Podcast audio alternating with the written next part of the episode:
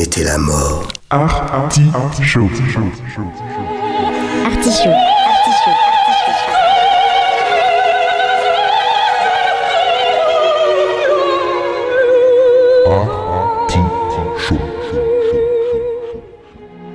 L'artichaut.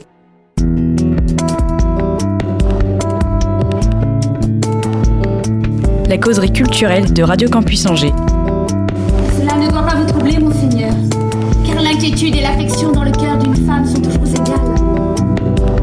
Sur deux. De 19h à 20h.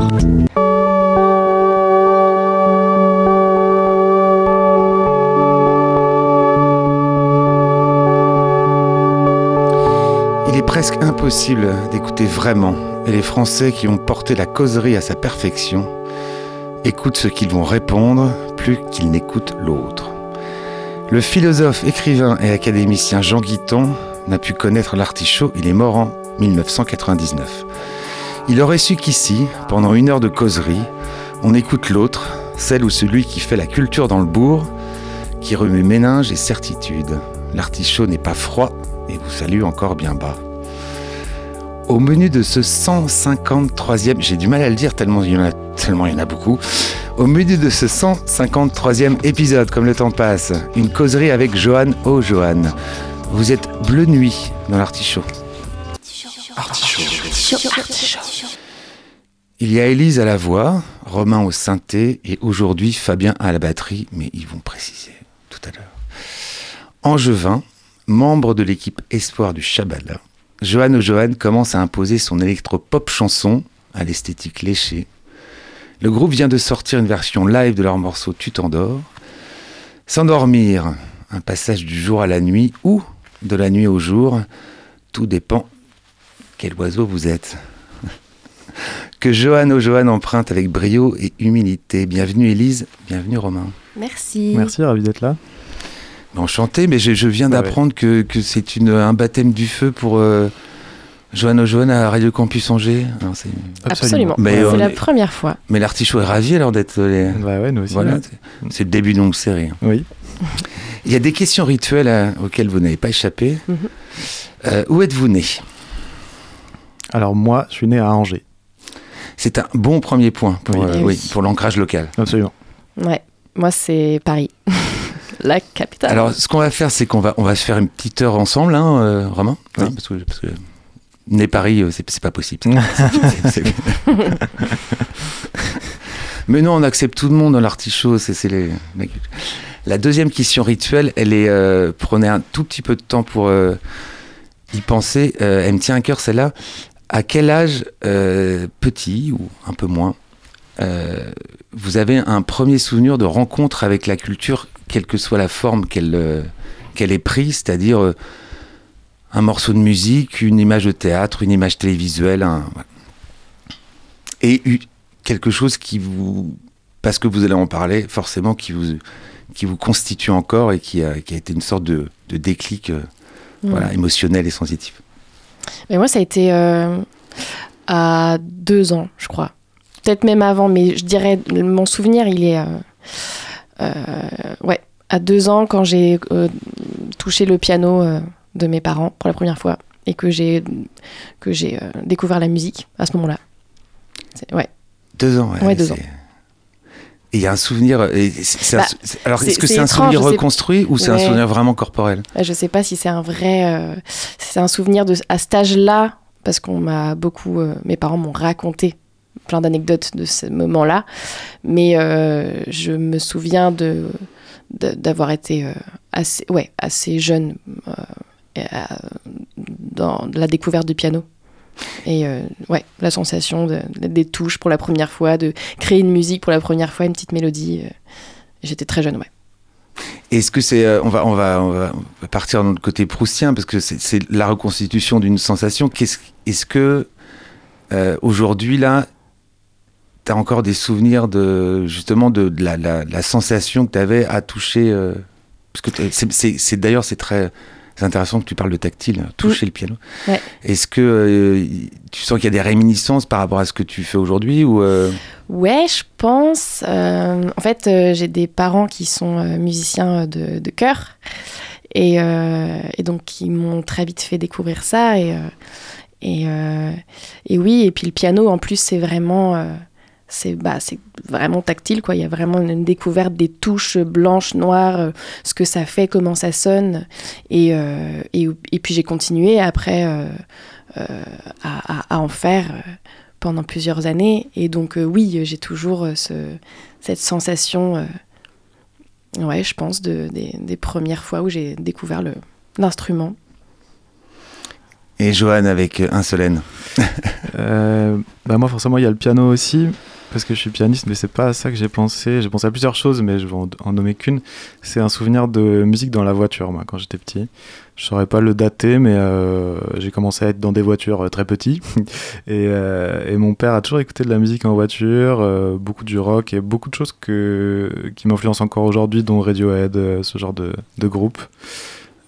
Et du coup, j'ai des souvenirs associés euh, au voyage, vraiment où la musique prenait part à. Euh, je sais pas, j'ai l'impression d'être dans un film euh, quand j'écoutais de la musique en voiture. euh. Du coup, il y a encore des choses qui, qui vivent en moi euh, de cette sensation aujourd'hui, quoi. Tant que c'est pas Lost Highway comme film, ça, ça- ouais, ouais. par l'autoroute, là, c'est un peu flippant. Et c'était, c'était euh, vers quel âge ça? Bah, euh, pff, saurais pas te dire, mais euh, pour que ça soit des souvenirs assez marqués, je pense que c'est un peu avant que je commence la musique, donc c'est-à-dire euh, pareil, euh, en, je sais pas, 3 ans, 4 ans, Mhm. 5 ans, 6 ans. Moi j'ai commencé vraiment la musique à 6 ans, je crois. Voilà. Non, mais ce qui est déjà intéressant, c'est que d'un côté, on a quelque chose de très euh, charnel, et de l'autre côté, on a peut-être quelque chose de très spatial. C'est-à-dire que c'est lié à un voyage, c'est lié à un espace, c'est c'est lié à une situation familiale, à un contexte Ouais. avec, avec autrui.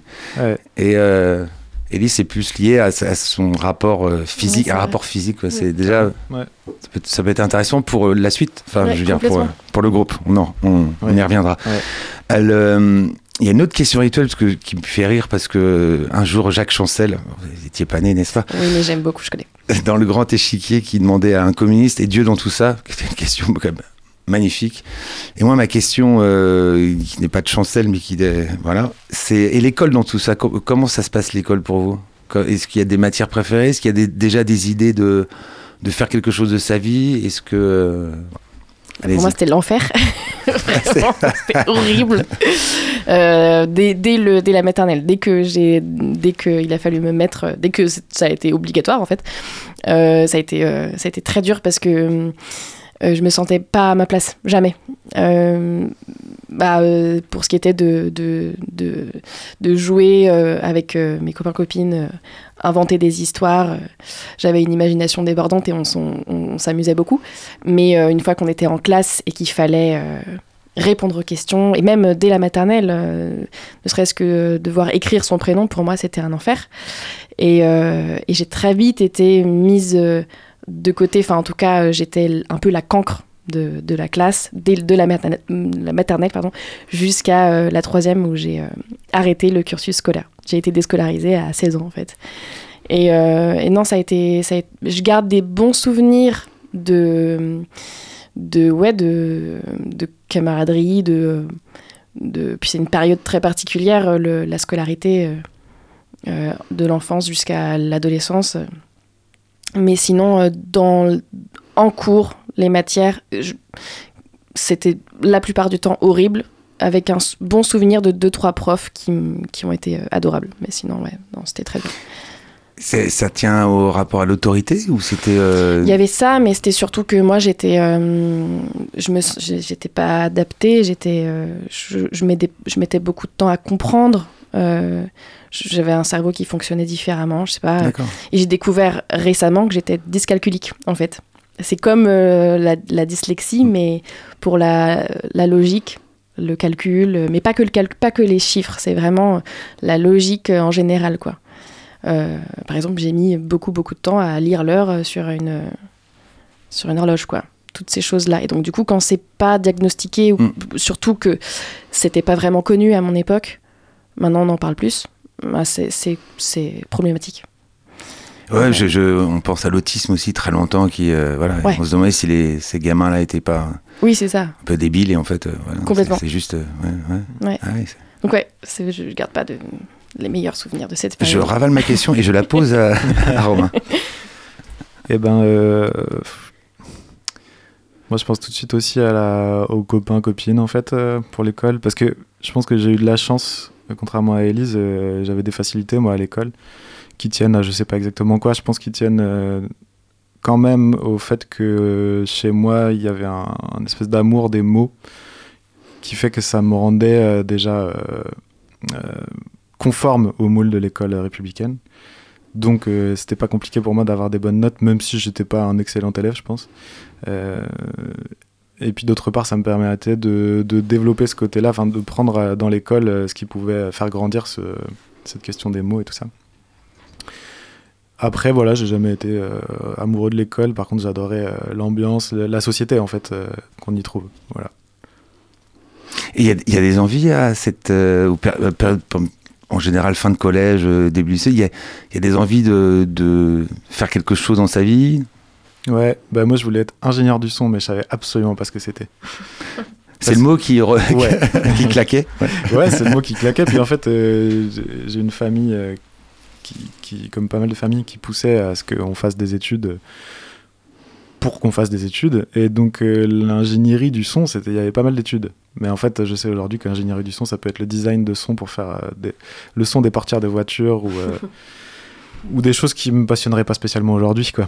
Alors que la technique du son, par contre, euh, qui demande un parcours très différent et pas forcément de l'école d'ailleurs, euh, m'intéresse beaucoup plus. Alors c'est quoi le parcours? C'est euh, le bac? C'est quel euh, Il y a des études Pour derrière? l'ingénierie, bah, c'est une école d'ingénieur. Donc oui, c'est le bac scientifique, des études d'ingénieur. Où ça? bah, je sais pas exactement, mais j'ai pas fait ça. hein. Je- voilà. Non, non, mais non, mais là on parle de ton parcours à toi. Enfin, Ah, de ce que j'ai fait, oui, finalement. Oui. Ah. Non, pas, pas une vie virtuelle. Là, L'intelligence artificielle sera bientôt à ce micro, mais pour l'instant, vous avez un animateur en chair en non. os, je vous promets, qui est dans la, dans la vraie vie en fait. Oui. Oui. Et ben, euh, pour euh, faire court, parce qu'en fait, après, ça a été un peu une perdition pour moi à l'école, dans le sens où j'ai fait de l'école, mais sans spécialement avoir de but. Donc j'ai fait euh, un peu de fac de musicologie, un peu, de fac de psychologie à Angers, un peu de fac de sociologie à Nantes, ça j'ai adoré pour le coup. Et ça, j'aurais pu vraiment euh, creuser la question. Je me suis arrêté en début de master parce que j'ai choisi la musique comme, euh, comme profession et donc il fallait que je m'y consacre vraiment, mais euh, j'étais vraiment intéressé par la question parce que là, pour le coup, ce que j'aimais dans les mots se- venait coïncider avec d'autres trucs aussi plus politiques qui, qui que je trouvais passionnants. euh, voilà, donc ça c'était vraiment chouette. Et donc après, j'ai fait une école de jazz, moi, euh, enfin une école de musique euh, plus orientée jazz à Tours, qui s'appelle Jazz à Tours. Et, Ouais, qui, est une, qui est une ville forte, j'ai une place forte du, ouais, du jazz. ouais. complètement. Et puis, euh, c'est bon, je l'éteins. Et puis voilà, après j'ai fait, euh, j'ai arrêté l'école. Donc en fait, euh, non mais c'est- marrant parce que tu as essayé tous les logis, et le logis c'est logos, c'est le verbe. Ouais. voilà, donc tu as essayé toutes les facs en logis, qui finissaient par logis. Mais oui, c'est vrai, ouais. Je pense qu'il y en avait encore d'autres. inconsciemment, c'est fort quand même. De, C'est vrai, hein, c'est vrai. ça peut être philologie. Non, il y avait, Oui. d'autres choix. hein. Et, et qu'est-ce qu'on fait quand on arrête l'école, euh, Élise, à 16 ans Après, qu'est-ce qu'on fait? Et ben, euh, en fait, j'étais dans un collège, euh, le, co- le collège Chevreul euh, à Angers, qui, euh, qui permet de- d'avoir des activités euh, artistiques ou, euh, ou sport. Euh, en plus de, de l'école, donc en fait, moi j'étais en chad avec Mm. les chams, donc euh, euh, je sais plus ce que ça veut dire exactement. Euh, Classe à horaire aménagée merci, classe horaire aménagée, danse avec et, euh, euh, cham, les musique, euh, musiciens. voilà. Donc tous les tous les jours, c'était conservatoire. Après l'école, c'était conservatoire d'Angers en danse. Donc moi, je voulais vraiment être danseuse classique. Sauf que euh, bah euh, j'avais pas euh, j'avais pas les, les les qualités, enfin les comment dire, ce qu'il fallait physiquement. J'étais voilà, ça fonctionnait pas quoi. J'avais beau bosser, c'est très particulier de la danse classique. Euh, mais j'ai tenu quand même pas mal d'années et puis euh, je suis restée vraiment dans le milieu artistique euh, tout le temps quoi. Après la danse, j'ai commencé le théâtre au conservatoire d'Angers aussi. Et j'en ai fait un an et puis après je suis partie faire d'autres d'autres écoles à droite à gauche. Je suis partie à Paris quand j'ai eu 18 ans, j'ai quitté le nid familial, je dis je me casse. Et là j'ai découvert Versailles parce que l'école que je voulais faire était à Versailles. Et, euh, et j'ai fait deux ans d'une école de commedia dell'arte C'était super. On a fait le festival de l'Avignon, plein de trucs vraiment euh, trop chouettes. Et puis après, euh, après j'ai fini mes études théâtrales à Agen, dans le sud-ouest. Ça changeait de, de paysage, plus petite ville. Et là, trois ans, trois ans d'école, l'école de Pierre de Bauche, qui qui s'appelait parce qu'elle a fermé il y a peu de temps. Elle a été rachetée par une autre compagnie. Mais voilà, donc je suis restée dans l'artistique et puis bah. Ouais, j'allais poser la même question, mais en fait, j'ai ma réponse. C'est-à-dire que euh, à ce moment-là, qu'est-ce que tu as envie de faire? Alors, tu sais pas trop euh, précisément, mais c'est dans l'artistique. C'est forcément dans le, Ouais, dans le euh, spectacle vivant et non, ouais. Oui, oui, oui, carrément, carrément. Ouais, ouais, je, je, je me cherchais en fait euh, à chaque fois dans, di- dans, dans différentes disciplines.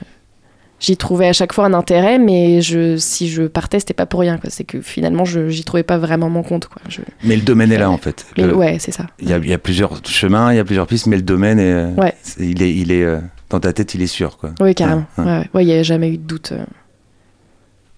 Et qu'est-ce qui vous reste à tous les deux de cet apprentissage, entre guillemets, là, cette- cette- ce, ce bout de votre, euh, votre vie Qu'est-ce qui reste de ça aujourd'hui, en fait? Moi, pour parler des études euh, intellectuelles, il me reste, euh, je pense, un esprit critique. Enfin, en tout cas, une façon de, penser euh, les choses qui m'entourent que j'ai juste cultivé. En fait, euh, je me sens pas plus, euh, justement, pas plus cultivé que quelqu'un, mais j'ai l'impression d'avoir euh, entraîné un- une, raison critique. Et puis pour la musique, euh, moi, je suis allé chercher l'improvisation dans mes études de jazz parce que j'adorais ça, ça me passionnait, puis je comprenais pas comment c'était possible. Et puis une fois là-bas, bah, j'ai pas mieux compris, mais j'ai pu par contre beaucoup plus expérimenter avec des gens euh, qui me guidaient. Et, euh, et aujourd'hui, pour composer, par, par exemple, ça me sert énormément. Quoi. Je, je pars beaucoup d'improvisation, enfin en tout cas au piano. Après, pour Johan Johan, on a un processus qui peut être un peu différent, mais je compose aussi pour d'autres choses. Et du coup, euh, au piano, c'est vraiment un... Pareil, c'est un muscle que j'ai entraîné euh, de, l'impro, quoi, et qui est hyper utile. Voilà ce que j'en garde. Élise? Euh, bah, c'est comment dire? Je pense que euh, à la fois j'ai eu euh, une grosse période de de perte de confiance parce que c'est c'est c'est c'est difficile d'être euh, sans arrêt considéré comme cancre à l'école, euh, nul. Moins que rien, tout ça, j'ai vraiment, c'est des mots que j'ai entendus beaucoup, beaucoup, et donc du coup, pendant longtemps, j'ai été, euh, je me remettais en question, quoi. Et, euh, et puis, bah, avec les, avec les années, euh, j'ai, au contraire, j'en ai fait une force, quoi. Donc, euh, bah, ça veut pas dire que je, ça y est, c'est acquis, je me sens prête à tout. Euh, et tout ça, c'est derrière moi. J'ai toujours cette fragilité. D'ailleurs, euh, je, je travaille, par exemple, la dyscalculie. euh, Je vais voir une orthophoniste. je, je travaille là-dessus et ça me rend très heureuse. Mais euh, ouais, je- non, je, garde des, des bons souvenirs, des mauvais, mais ça m'a ça m'a construite. Voilà. Ouais, souvent, les être artiste, c'est avoir une faille, hein, quand même. Oui, ah bah carrément. oui, oui, carrément. Et je, alors, il faudrait que quelqu'un me retrouve là. C'est un auditeur qui sait. Je, je- je pensais que c'était Saint John Perse, mais je, ne- je ne sais plus. Mais qui écrivait la poésie, c'est créer un état de manque. Et je trouvais ça magnifique. Comme euh, ça, ça voulait dire aussi ça. Quelqu'un qui est comblé, je ne vois pas ce qu'il peut exprimer ou partager de. Et donc c'est ça. Je, je pense que ça sert aussi à ce que vous faites aujourd'hui, cette faille euh, Oui. enfantine. ouais. Ouais. Je vais la poser maintenant, comme ça on sera tranquille. Et après, évidemment, on va parler de Johanno Jolan. c'est- Mais, mais je, voilà, j'aime bien que l'auditeur sache à qui il a affaire. Maintenant, il, en connaît un peu plus. Euh, ouais, c'est une question que je fais en général un peu à la fin, mais là, on va, on va essayer de parachever ce, moment un peu personnel. Euh, Qu'est-ce qui reste du euh, petit Romain et qu'est-ce qui reste de la petite Élise Dont le Romain un peu moins jeune et le, Élise un peu moins jeune. Mais c'est les gamins, je précise hein, quand même aux auditeurs. hein. C'est- des enfants. hein. Merci, c'est gentil. Euh, tu veux répondre? Je peux, je peux répondre. Euh, moi, il me reste plein de trucs. Il y a plein de trucs que j'ai totalement oubliés aussi, mais je- ce qui me reste, euh, c'est déjà la rêverie. J'étais un enfant rêveur et du coup, qu'on pourrait appeler aussi euh, dissipé, enfin, c'est-à-dire euh, pas très attentif, je pense. Ça m'arrive encore des fois de déconnecter quand on me parle, de penser à autre chose. Euh, donc, c'est pas toujours euh, une force, mais pour la. pour une vie d'artiste ou en tout cas de, création, euh, c'est- utile de pouvoir rêver. Euh, Qu'est-ce que j'ai gardé d'autre? Sinon, je dirais peut-être euh, l'ennui aussi que j'aime bien en fait. Voilà.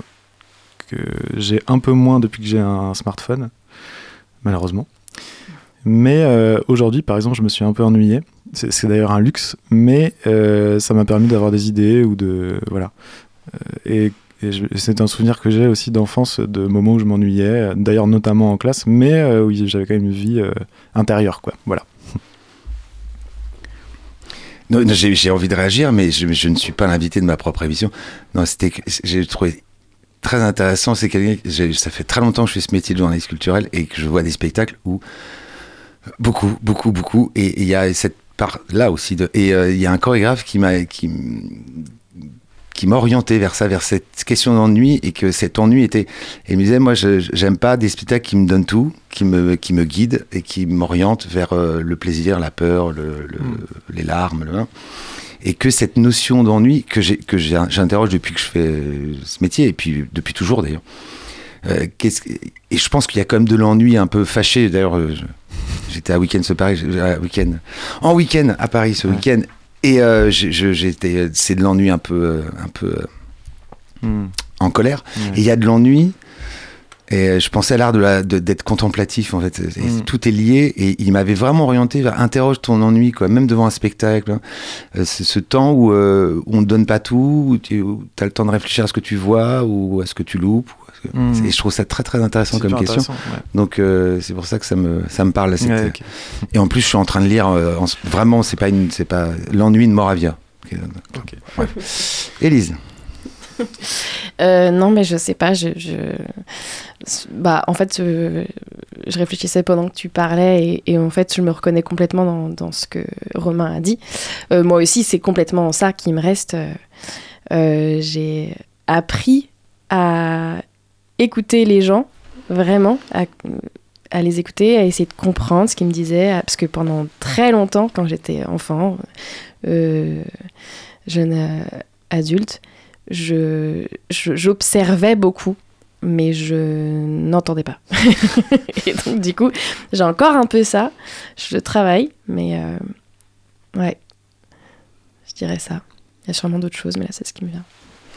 Non, mais le, le- je pense que c'est un grand mal euh, actuel, c'est le la saturation du cerveau. En fait, c'est la- la- l'accumulation d'informations qui sont euh, soit prédigérées, soit pas digérées. Et, et c'est- et c'est cette histoire d'ennui, de, de contemplation, c'est comme un réceptacle. On a un réceptacle. Et à un moment donné, il faut qu'il soit un peu vide et, et au repos pour pouvoir recevoir. S'il est saturé de.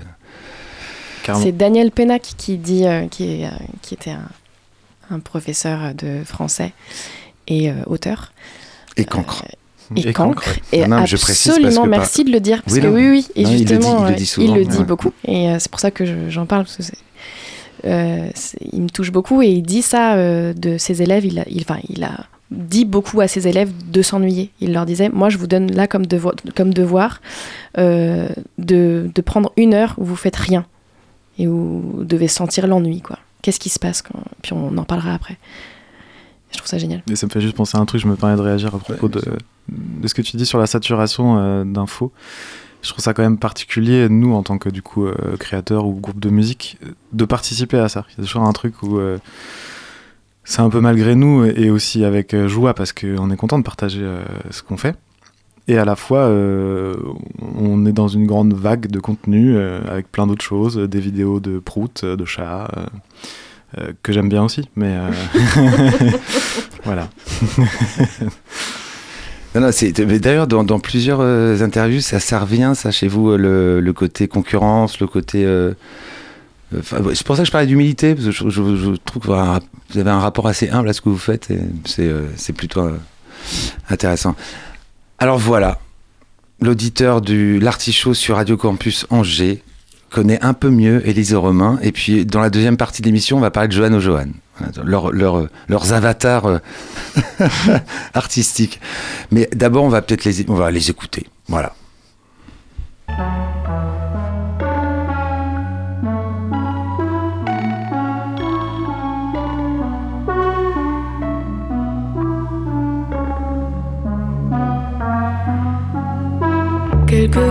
De pluie sur ton parapluie coulent jouent le long de ton front. Toi, douce et jolie fille, mince comme un fil, tu fais rêver tous les garçons. Quelques gouttes de pluie sous un ciel de nuit roulent jouent le long de ton cou. Toi, douce et jolie fille, les rêves immobiles, pour lui tu étais prête à tout. Mais sous tes yeux d'enfant a coulé l'océan. Quand derrière un nuage s'est caché son visage.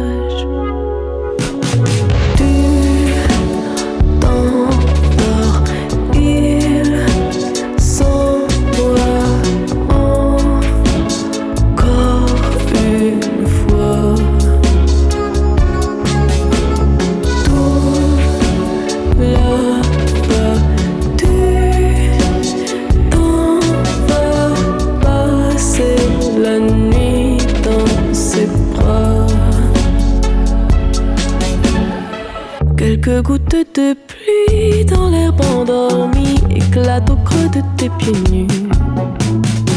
Toi, douce et jolie fille, c'est le mois d'avril, essuie tes larmes, il ne pleut plus. Quelques gouttes de pleurs sur tes seins, ton cœur s'apaise un peu, tu te sens mieux. Toi, douce et jolie fille, sur une brindille, en haut de l'arbre aux longs cheveux.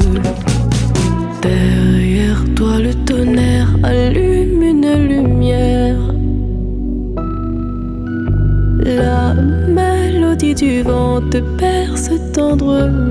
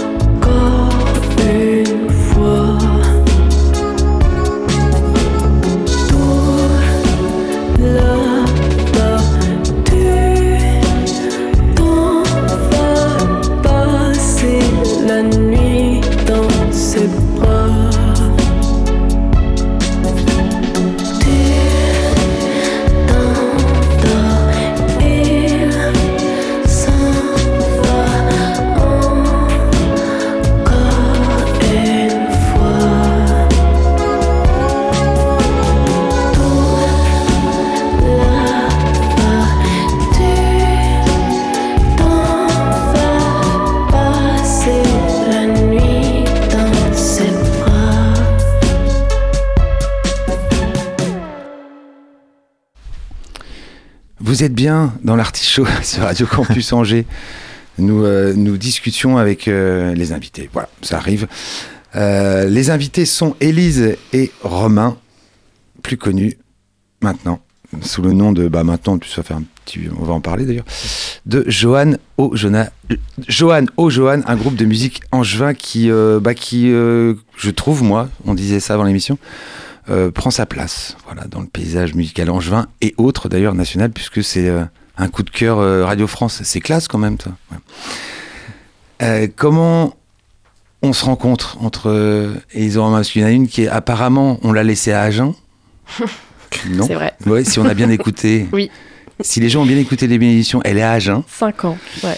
Lui, il est à Angers. Enfin, à Tours. Ouais. Entre Tours et Angers. À Tours, ouais. À Tours, ouais, voilà. À Tours, ouais. Oui, oui, à Tours. Ouais. Ouais. Donc entre Tours et Agen, euh, il y a Angers, là, il faut une explication parce qu'on est, on est un peu perdu. Euh, Bah, Romain, il a grandi à Saint-Mathurin. Et, euh, et moi, j'ai ma famille à Angers, à la Roseraie. Et donc, euh, bah, c'est. euh, En, en fait, non. Ouais, on s'est rencontrés tous les deux euh, il y a pas mal d'années, euh, quand euh, Romain faisait partie du groupe Assad. Et, euh, Et il est, il est venu à Campus Angers avec le groupe Oui, Assad. avec- Exact. À Ouais. l'époque. Non, je le précise. Et voilà. Et on s'est rencontrés. euh, si si tu veux ajouter quelque chose euh, à ça. Euh, Non, non, bah, on s'est rencontrés quand on était très jeunes, mais euh, sans, sans savoir qui on était l'un l'autre, en fait. Bien Ouais. avant Johan et Johan, euh, dans des univers très différents. Euh, voilà. Non, mais comment vous. Alors, ok, on va pas rentrer en intime. je- ça sent l'histoire d'amour, mais moi, c'est les plus belles histoires, hein, quand même. Oui, peut-être. oui. Non, mais c'est le nombre d'invités qui m'ont dit, mais pourquoi je suis venu ici Euh, Bah, par amour. Je sais, voilà. Là, on se tait, bah, par amour. Oui. Hop, l'argument. Mais, mais pour- vous vous connaissez très jeune et pour- comment vous vous retrouvez en fait enfin, ce... Bah, Par en rapport fait, à vous? On va, on va raconter la petite histoire. Euh, on s'est rencontrés euh, parce que euh, euh, Assad donc, faisait une résidence chez, chez Romain à Saint-Mathurin, sur Loire, dans la salle, la, la, la- la seule salle de Saint-Mathurin. Et, et moi, je venais assister à, à, à une répète avec mon ex-compagnon Ah, ça devient sympa là. qui, est, qui, était, euh, qui est toujours beatboxer. Et qui a fait partie du groupe. euh, C'est pour ça qu'il m'invitait à assister à la résidence, c'est que lui faisait partie du projet. Et, euh, et puis bah voilà, ça a été le coup de foudre avec Romain. Ah bah sympa le mec du groupe Ouais, qui remporte. ça, Ah non, alors, Non, c'est Là, là, là, allé un petit peu vite dans l'histoire. mais, si, ouais. vous avez- si vous voyez sa tête là, il, là, là par contre il fait moins le malin parce que piquer la nana d'un d'un pote du groupe, ça, Non, ça, c'est c'est pas bien, tout, Romain. non. En Non, fait, non, non. le, ce qui s'est passé en, en vrai, c'est que je pense qu'on sait plus, mais euh, comme des, des jeunes gens. Et, et c'est tout. Moi, j'avais déjà une, j'avais à l'époque une autre vies, vie. euh, ouais, c'est ça. Par contre, je me souviens d'une chose, c'est que euh, pendant cette résidence, j'ai rêvé d'Élise. Euh, j'ai rêvé qu'on était amoureux. Et je l'ai dit du coup à, à son ex. Euh, juste pour lui partager le rêve. Il n'y avait pas d'ambiguïté puisque c'était un rêve. Et puis, euh, puis voilà, des années après, finalement, euh, le rêve était euh, non, prémonitoire. ça dit- non, mais c'est quand, quand, on, quand on entend vos chansons, quand on, euh, on écoute votre musique, je, je ramène ça à ça parce que ça dit tellement euh, ce que tu viens de dire en fait. le rêve. Non, mais c'est vrai. Ouais. Euh, Il y a un petit côté éthéré quand même dans, dans ce que vous écrivez euh, et musicalement et euh, au niveau des, des paroles. Que c'est- il y, a, il y a quelque chose d'assez cohérent en fait dans Ouais. que, ce- que ce soit Mais- parti de là. Surtout pour répondre à la question de comment on s'est euh, comment on s'est retrouvés en fait. Moi j'étais à Agen effectivement, Romain était à Tours et euh, moi j'étais à Agen pour le pour le théâtre, pour mon école de théâtre. Et, euh, et la musique ne m'a jamais quittée parce que ça, ça rejoint la question de tout à l'heure, comme quel, euh, quel souvenir on a, comment on a euh, démarré. Euh, euh, bah, je, je, je- je- je m'en mêle les pinceaux, mais bref, tout à l'heure on parlait d'une Oui, du premier choc du esthétique. ouais, premier Merci, choc, ouais. premier choc. Euh, eh bien moi, j'ai vraiment grandi avec la musique. J'ai eu beau faire euh, de la danse et du théâtre, la musique c'était vraiment fort et important pour moi et je savais que j'en ferais quelque chose un jour. Et, euh, et euh, sans parler d'amour, Romain, quand je le voyais sur scène jouer du piano, je me disais waouh, génial, j'ai- j'aimerais beaucoup chanter et qu'il m'accompagne. Je savais pas quoi, comment, où, mais euh, j'étais à Agen et je lui ai écrit. Je lui ai dit ça te dit, on fait un, je fais des, on fait des reprises et tu m'accompagnes? Il m'a dit bah allez vas-y. Et donc on s'est retrouvés. Je suis allée le voir à Tours et c'est comme ça que le projet a démarré. Ah ouais. Je raccourcis aussi. mais- Non, non, mais c'est eux, non, c'est. Non, mais ça dit des choses. Ça, justement, euh, enfin, je, je tiens à ce qu'il n'y ait pas trop de d'intimité malsaine dans cette émission et pas du tout là, mais c'est- je, je trouve que ça dit quelque chose, ouais, ce, ce côté Ah euh, bah oui. vraiment. Carrément. Puis on a, on a totalement le contrôle sur notre intimité, il n'y a aucun souci. Ah oui. Non, en plus, moi, j'ai une histoire personnelle avec vous. Alors, encore une fois, que l'auditeur se rassure, pas, intime, mais quand même un peu personnel par rapport à certains prix que je leur aurais Oui, vrai. pour certains clips. Bref, on va en parler vite fait. Euh, qu'est-ce qui- c'est quoi le déclic? Alors, c'est euh, c'est, euh, ce que tu viens de, de nous raconter, Elise, sur le genre reprise, parce que. Mais à quel moment vous vous dites. euh, ça peut euh, aller plus loin et on peut commencer à créer euh, tous les deux quelque chose et qui est aujourd'hui Johan au Johan? C'est le Covid, clairement. Bah, faut bien qu'il ait eu des quelques oui, c'est ça, hein, quelques avantages. points positifs. Parce que... Ouais. Ouais, on s'est retrouvé. Moi qui avais une vie euh, de musicien de scène très remplie, Elise pareil, euh, plutôt en théâtre. Tout s'est arrêté. Et euh, dans nos vies, on en était à, à habiter ensemble en fait à ce moment-là avec Elise. Et du coup, avoir du temps pour faire d'autres choses, s'ennuyer, qu'on en parlait, et aussi du coup tenter des choses musicalement. Donc, moi, ça faisait longtemps que j'avais envie de, de, de produire, on peut dire ça comme ça, de la pop, de composer de la pop euh, musique. Euh, c'est-à-dire avec des synthés, avec des, choses euh, peut-être moins plus accessibles que ce que je faisais en jazz, tout ça quoi, plus grand public. Et puis ben aussi tenter d'écrire des textes. Moi j'ai toujours rêvé de ça, je le fais très rarement, mais c'était l'occasion d'essayer et, et Elise aussi. Et puis voilà, en fait, on a commencé à faire des tentatives artistiques qui assez vite nous ont plu. Et de là, ben, euh, comme moi j'avais déjà un petit réseau euh, autour de moi d'artistes ou de d'accompagnants d'artistes ou tout ça. J'ai pu envoyer des maquettes assez vite et puis on a senti qu'on qu'on pouvait être soutenu dans cette démarche-là et surtout qu'on pouvait avoir un public sur certains morceaux. Quoi. Après, voilà, le, truc a suivi son cours d'une façon autonome, mais ça a commencé comme ça. Ah, parce que je trouve que vous êtes quand même dans une. Moi, j'ai essayé de noter ça dans quand je vous ai vu au Shabala. C'était une soirée partagée avec. Euh, euh, pour le L Festival. C'est ça, ah pour le L Festival, oui. Et euh, je trouve que vous êtes dans une dans un sillon qui est quand même pas mal surchargé, c'est l'électropop, avec voix de filles qui chantent en français. Il y, a quand même beaucoup. Ça fonctionne par vague, la musique, on sait très bien. Mm. Et je trouvais que, et vous le dites d'ailleurs dans certaines interviews, que c'est pas c'est pas évident d'être euh, d'avoir une voix euh, originale dans une voix euh, qu'il est un peu moins. Ouais, c'est sûr. Et moi, je trouve que vous trouvez votre singularité par la personnalité d'Élise sur scène. Et je, moi, je, ne savais pas que tu étais danseuse, enfin que tu avais une formation. Et, et voilà, je comprends des choses aussi maintenant en, voyant, en te voyant sur scène. Mm. Et, et, cette difficulté aussi de, de coller de la. J'étais avec les, les, on aime ou on n'aime pas, mais je pense que c'est des, des, garçons qui, euh, qui sont assez honnêtes, c'est Archimède.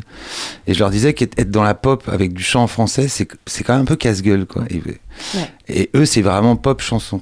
Et j'ai lu que moi, vous étiez parti pop chanson, après avec un peu plus d'électro maintenant, mais qu'il y avait ces. Je, dans mon introduction, je parlais de jour et de nuit parce que vous jouez beaucoup là-dessus aussi. Mm.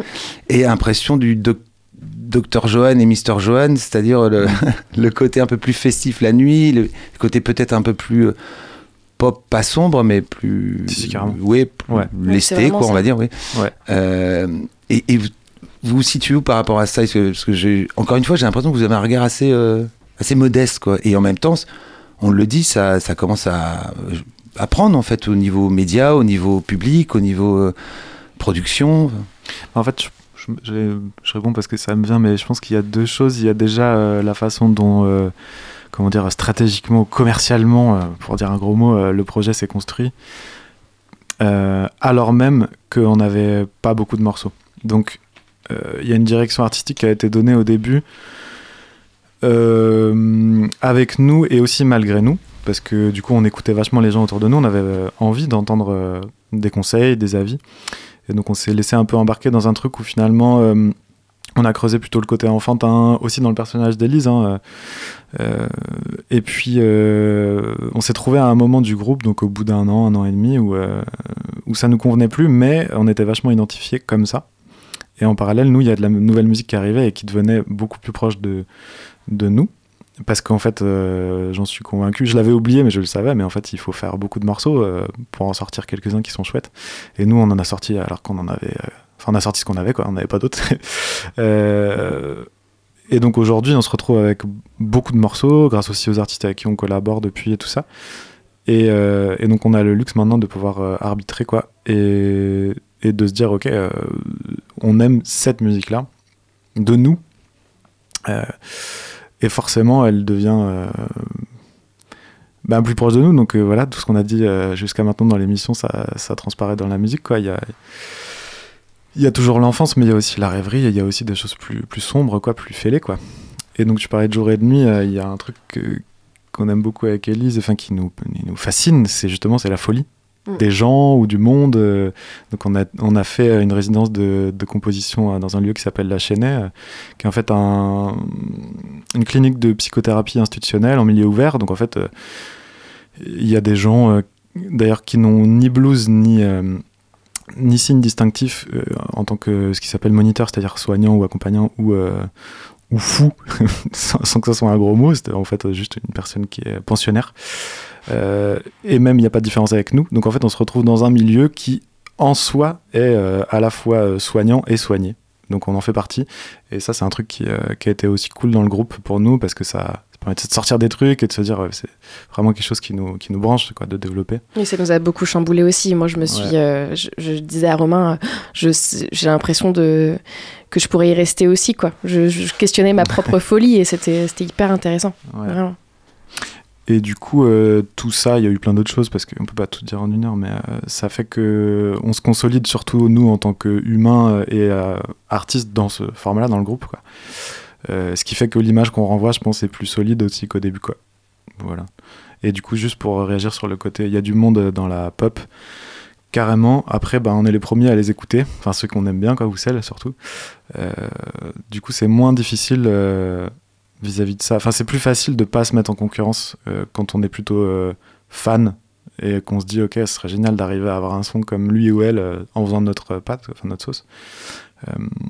Et du coup, j'ai l'impression que le fait de se distinguer, c'est pas forcément une façon de faire de la musique. Enfin, en tout cas, nous, on n'a jamais pensé à la musique comme ça. On, jamais- s'est jamais dit, on va faire cette musique-là pour avoir notre identité. On a fait de la musique parce qu'on aime faire de la musique, quoi. Voilà. Et, et comment vous, euh, comment un, un morceau de Johan O'Johan se construit? C'est euh, qui amène quoi en fait euh, le- Qui amène la musique Qui amène le, le thème de Dans beaucoup de vos chansons, c'est c'est vrai que c'est euh, sur le couple. Enfin, on- alors pas forcément le couple homme-femme d'ailleurs. Ça, ça peut être un cou- couple enfant-parent. ça Complètement. Ouais. C'est bah, c'est exactement ça. Oui. Mais euh, qui, qui amène quoi? Voilà, comme, comment, euh, comment ça se pense euh, un morceau de Johan O'Johan Ben, en fait, il n'y a pas vraiment de recette. Euh, ça, chaque, chaque chanson a été créée de. Enfin. chaque fois, ça a été différent, quoi. Et l'exercice de l'écriture, c'est pas un exercice facile pour nous, mais ça nous, on, aime beaucoup. Mais donc, du coup. Souvent, c'est arrivé souvent qu'on écrive à deux, que moi je propose une, une première euh, structure, euh, que Romain ajoute sa patte et qu'on fasse à deux, ou que ce soit Romain qui écrive euh, la chanson en entier, ou moi d'ailleurs. Et ouais, On peut donner carrément des exemples concrets, en fait. C'est-à-dire, Ouais. par exemple, euh, Tu t'endors, qu'on a écouté on là. vient d'écouter. Et ben, c'est une chanson qu'Élise a écrite pour sa maman, euh, guitare-voix. Et bah oui, et qui raconte euh, l'histoire de ma maman et de son papa. Donc, euh, Voilà. Et, euh, et ensuite, moi, j'ai réarrangé la chose. Après, on a été en studio à Nantes avec d'autres gens, essayer de d'envelopper ça dans de la production un peu plus contemporaine. Euh, le titre Vert Pastel, c'est venu d'un riff de qui s'appelait comment? Je sais plus d'influence africaine que j'avais fait au synthé et que je trouvais cool c'était une boucle en fait et puis Elise Ouais. a improvisé dessus et on s'est dit tiens ce serait marrant d'écrire une chanson sur les couleurs voilà c'est venu de là donc euh, c'est Elise qui a fait tout le texte Alors oui, ce qui est intéressant aussi de dire, c'est que, euh, par contre, le, le truc similaire euh, qu'on retrouve à chaque fois, c'est que on écrit nos chansons, on a une idée de ce que ça pourrait raconter, mais des fois même pas. Et ensuite, à force de la chanter en public, de l'interpréter, il y a des nouvelles idées qui arrivent. Et ce que je pensais raconter au début, en fait, c'est pas du tout ça. Et puis aussi, des fois, j'aime bien euh, ne pas me raconter grand chose et prendre ce que le public me dit Ah, c'est génial cette chanson qui raconte ça. Ah, ouais, c'est vrai. Ça, ça peut raconter ça aussi. En fait, on essaye d'ouvrir un maximum aussi, euh, que, que chacun puisse se raconter ce qu'il a envie de se raconter. Et puis ça tient, je pense, à la nature des paroles. euh, euh, moi, j'ai tendance à aimer les trucs un peu plus, comme tu disais, itérés, mais c'est ça, c'est-à-dire euh, pas forcément euh, au premier degré. Euh, Il y a plusieurs niveaux de lecture, euh, j'aime beaucoup ça chez les autres, du coup, j'ai envie qu'on l'ait aussi. Et, euh, et à la fois, j'aime aussi ce, ce- côté terre à terre, ou en tout cas réaliste, que Elise amène beaucoup aussi dans les textes, enfin, en tout cas dans certains d'entre eux. Du coup, on se retrouve avec toujours cet équilibre-là, parce que si c'est moi qui écrivais tout, ça serait insupportable, je pense. Incompréhensible. Incompréhensible, et puis même prise de tête. Enfin voilà, je suis content de pas tout écrire. Oh, mais ça, c'est les mecs, ils sont chiants. Euh, non, je, je trouvais, moi, j'avais noté un. Alors, j'ai eu la chance de l'entendre en, en concert, et, je, et euh, c'est pas un titre à vous, et c'est pour ça que je me permets, parce que je trouvais que ça symbolisait un peu votre esprit. C'est euh, Dis quand reviendras-tu de, de Barbara, parce que on a, on a d'un côté une figure euh, tutélaire de la chanson française. Et euh, d'un autre côté, un, un traitement électro, euh, électro euh, assez fin, enfin une électro assez fine, assez, assez, et ça fonctionne merveilleusement. Je, vraiment, je, je, je, vous le dis. Et je trouvais que ça, ça, ça, alors ça peut pas résumer Joanne Jeune parce que c'est pas votre titre et parce que voilà, c'est une reprise, mais ça, je trouvais que ça donnait un peu de votre esprit. Euh, Ouais. cette Bah, chanson. moi, j'ai vraiment grandi avec la chanson française. La Barbara, euh, mon papa me la faisait écouter chaque fois qu'il m'amenait à l'école. C'était mon petit moment de, de bien-être euh, parce que j'allais à l'école, donc le- ça allait être horrible le reste de la journée. C'était le petit moment chouette. Donc ouais, ouais, Barbara, elle était vache, elle a été très importante pour moi. Et, euh, et, et d'ailleurs, quand j'ai proposé de faire une reprise à, à Romain euh, de Barbara, et il était pas très chaud au début. Et puis en fait, cette chanson l'a vraiment touché. Et, euh, et, et donc on en a fait après. euh, Ah, parce que c'est parfois un peu euh, raté les reprises. Non mais c'est vrai, il y a, il y, a, il y, a, y a des reprises magnifiques. bah, c'est un exercice pas facile. ouais. Il faut être et puis surtout sur Barbara. Enfin, il y a un peu de Ouais. respect pour le pour, Oui. le, pour le mythe. Moi, ce qui Et est bien, je c'est trouve que que ça fonctionne bien, quoi. Ouais, moi, j'avais aucun respect, c'est pour ça. Ouais, voilà. Parce que je connaissais pas. Non, mais vraiment, parce que je connaissais pas bien.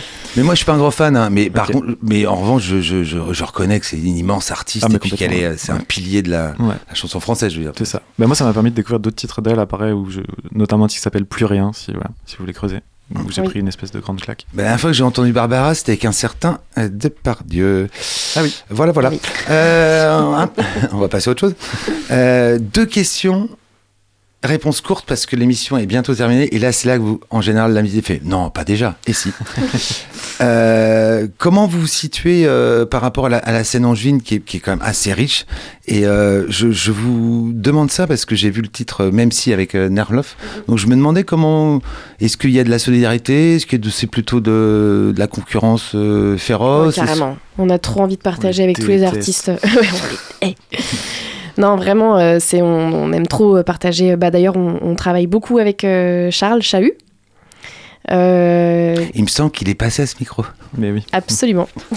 Et euh, euh, euh, oui, parce que sur le sur le P le jour qui est sorti, il y a deux featuring, un avec Nerloff et un avec Chahut. Et, euh, et donc ouais, c'est un grand grand plaisir de, de travailler avec toutes ces personnes et de partager un peu. Bah ouais, on est proche d'Oda aussi, parce que c'est un peu la famille. c'est- J'ai un petit frère aussi, dans le groupe, du coup. Voilà.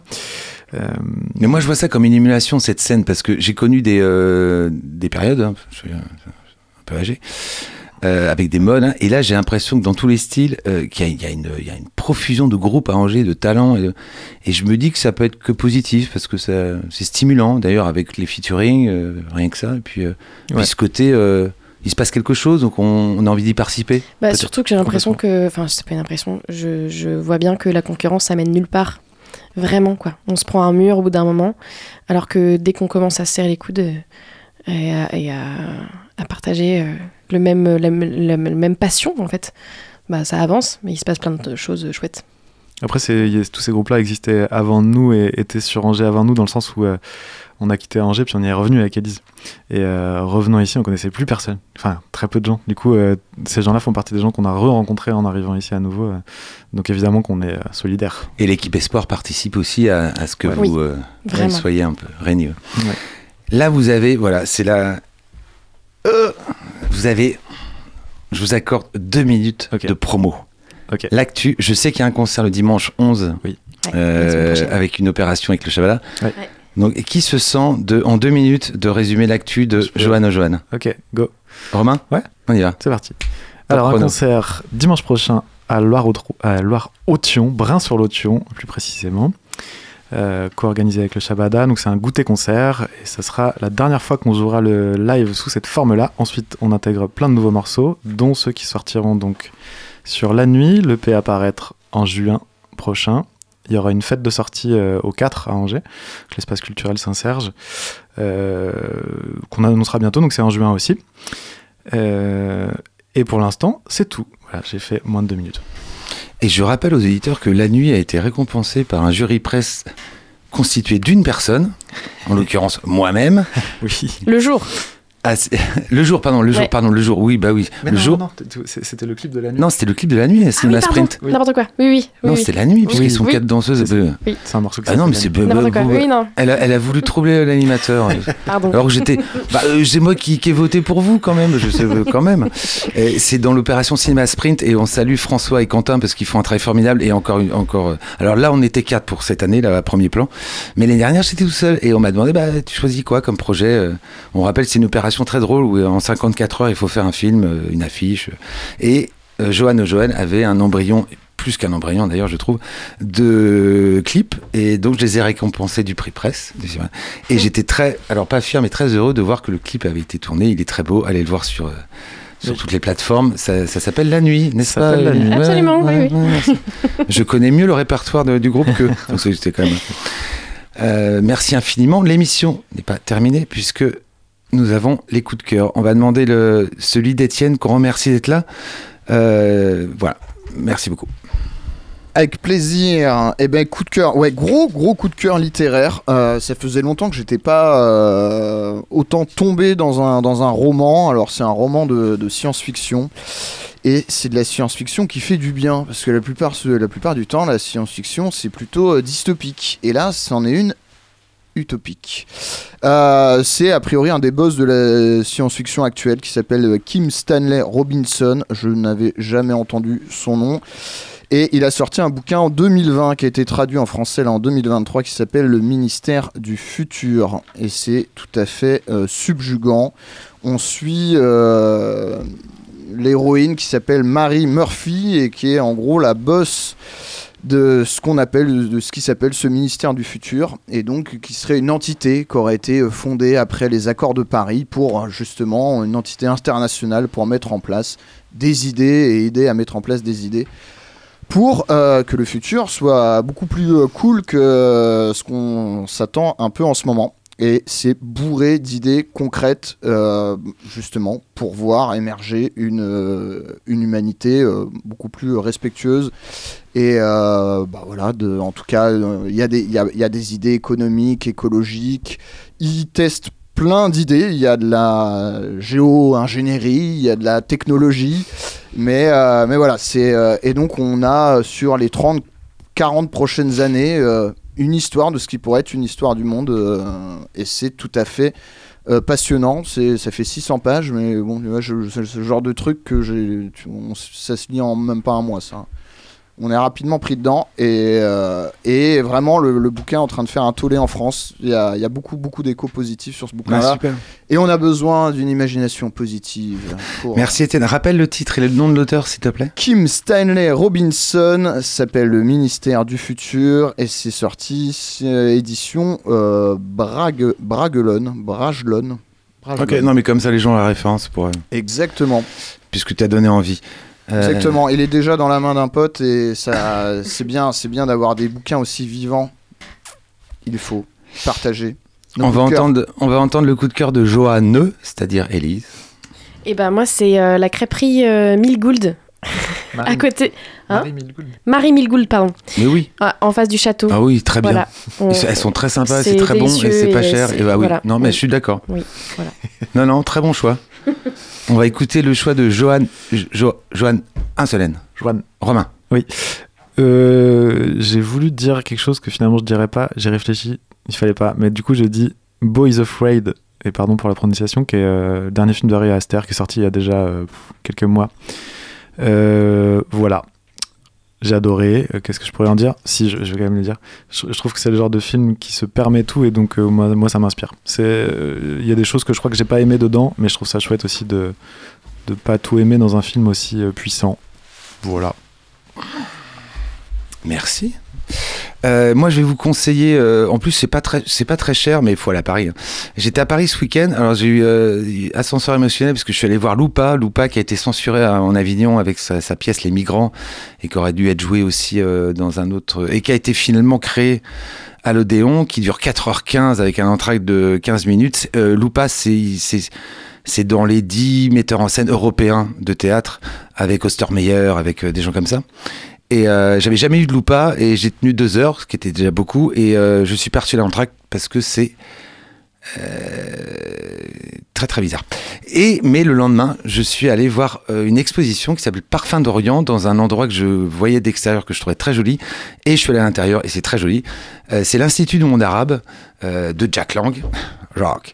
Et euh, donc, il présente cette, cette expo temporaire qui s'appelle Parfum d'Orient, ou qui est un peu interactive, parce que vous avez aussi des odeurs de tout l'Orient, donc le safran, vous voyez, et euh, qui raconte comme ça euh, l'histoire de, des, parfums euh, dans, dans tout le, royaume. Alors ça, et rien que pour le musée en fait, pour se rendre compte du monde arabe, le monde arabe c'est le Maghreb jusqu'en Syrie, avec une histoire merveilleuse.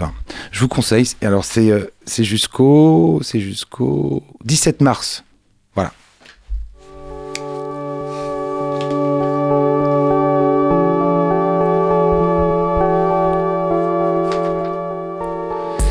Fin de l'artichaut, saison 11, épisode 153. Un immense merci à Élise et Romain, Joanne et Joanne, de leur venue, de leur première sur Radio Campus Angers. Mille merci au précieux Étienne. Euh, la rediffusion, c'est mercredi, donc après-demain à 14h sur le Centre FM. Le podcast arrive, arrive très vite. Je dis ça pour les invités parce qu'ils vont nous faire de la pub.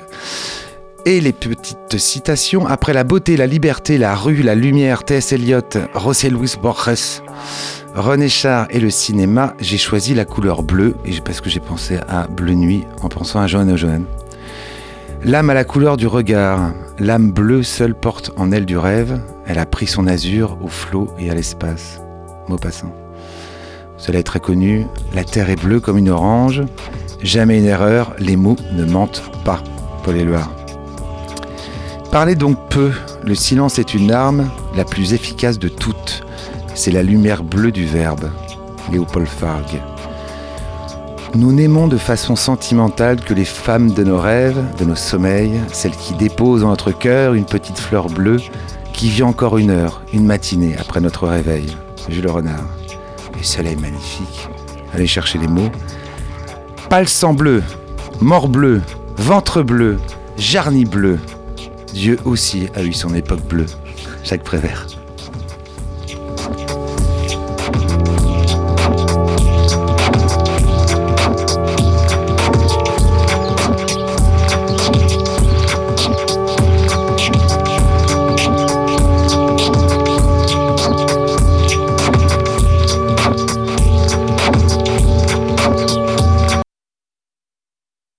À retrouver sur le www.radiocampusangers.com.